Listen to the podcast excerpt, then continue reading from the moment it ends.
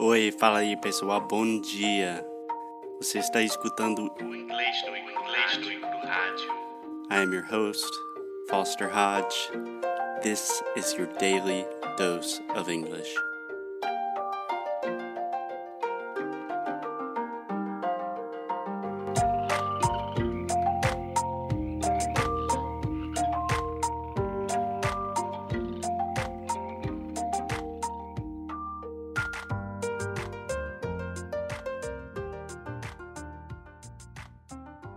Alexia, are you ready for rule number three? I'm not making the drums again.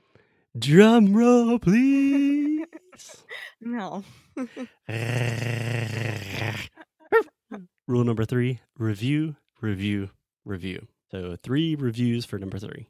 Essentially, what he was saying is that studying is less important than review. So, this is kind of ambiguous because you don't know exactly what it means by studying and review. But what I understood was, for example, if you were learning new vocabulary or something like that, or let's say you're reading an article, first time you should just read the article, think, okay, these are some words I don't know.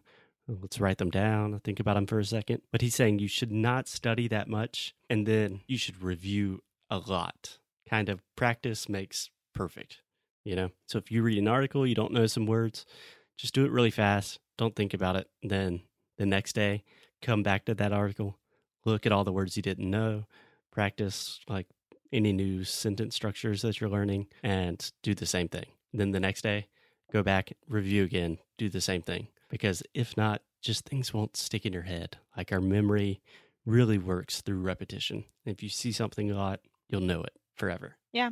I think that I could say that would be repetition, repetition, repetition. Yeah. Yeah. Repeat. Uh, we have a phrase in English um, rinse, wash, repeat. I think. Wash, rinse, repeat. I don't know. Yeah, same thing. Yeah. Whatever. Do you agree with this one?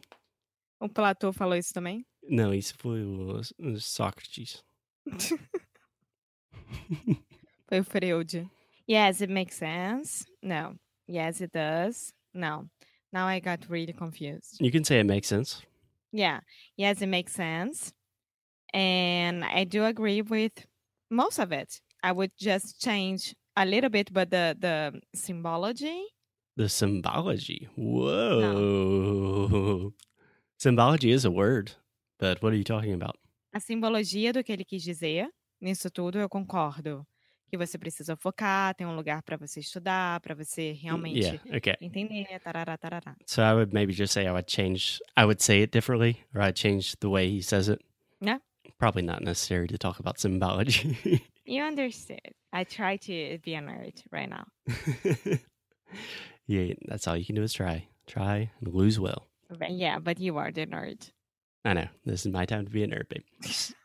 so I really agree with this point of review, review, review, because things do take a lot of time to really kind of stay in your head. So, for example, what I do if I'm reading an article or, I don't know, listening to something or studying grammar rules, a lot of times I will just put my phone on record. So it's recording my voice. And then I'm studying out loud. So if I'm reading an article, I'll read it out loud. If I'm studying grammar, I will say, okay, we have this grammar rule. This is what it does. And then after I finish studying, I maybe the next day or later that night, I will listen to my recording of myself, which Yeah. is kind of weird, but Can I ask you something? you may. Wasn't perfect something? It's very, very, very good. So proud. Perfect. Perfect. You have to say perfect. It was Perfect. absolutely excellent. It was a valiant effort. It was better than good. It was great. I'm gonna ask y- you this in Portuguese so everyone could understand it. Hey. It's really easy. All right. Ahn, com as nossas worksheets, que são as transcrições dos áudios, né? Dos 50, primeira, pri- ah, dos 50 primeiros áudios que a gente vai lançar semana que vem, eu acho. O seu marketing está perfeito, amor. Com 50. Blá, blá, blá, blá. Como é que você diria para as pessoas estudarem com as nossas transcrições? So This is what I would recommend personally. This is what works for me. Probably what works for you will be a little bit different, but I imagine pretty similar. So, first, I would just listen to an episode of Inglês no Rádio, just like you're doing right now. So, just listen to an episode, understand the ideas. This really doesn't matter if you're more intermediate and maybe you're understanding like 70% of what we say, or if you're super, super advanced and you're understanding, I don't know, 90, 95%. First, just listen to the audios while you're walking around, taking a shower, walking your dog, whatever. Second, I would listen to the audio again with the transcripts, go through and think about okay, these are some things I didn't know. Maybe I didn't catch this word. And then look at all our notes, try to really study them, think about them, internalize them, and then leave it for a day or two. And then return and do exactly what Ollie's saying of review, review, review. So listen to it again while reading, and then try to think about all the notes we have and the activities. Try to do some of the activities. And I think with ah, if you spend you do three times with one episode, that will be really in your head. And it sounds like a lot, but that's probably less than an hour of study. But I think that is much more worth it than like four hours in a traditional classroom. You get to do it wherever you want, you get to study at your pace. For me, that works awesome.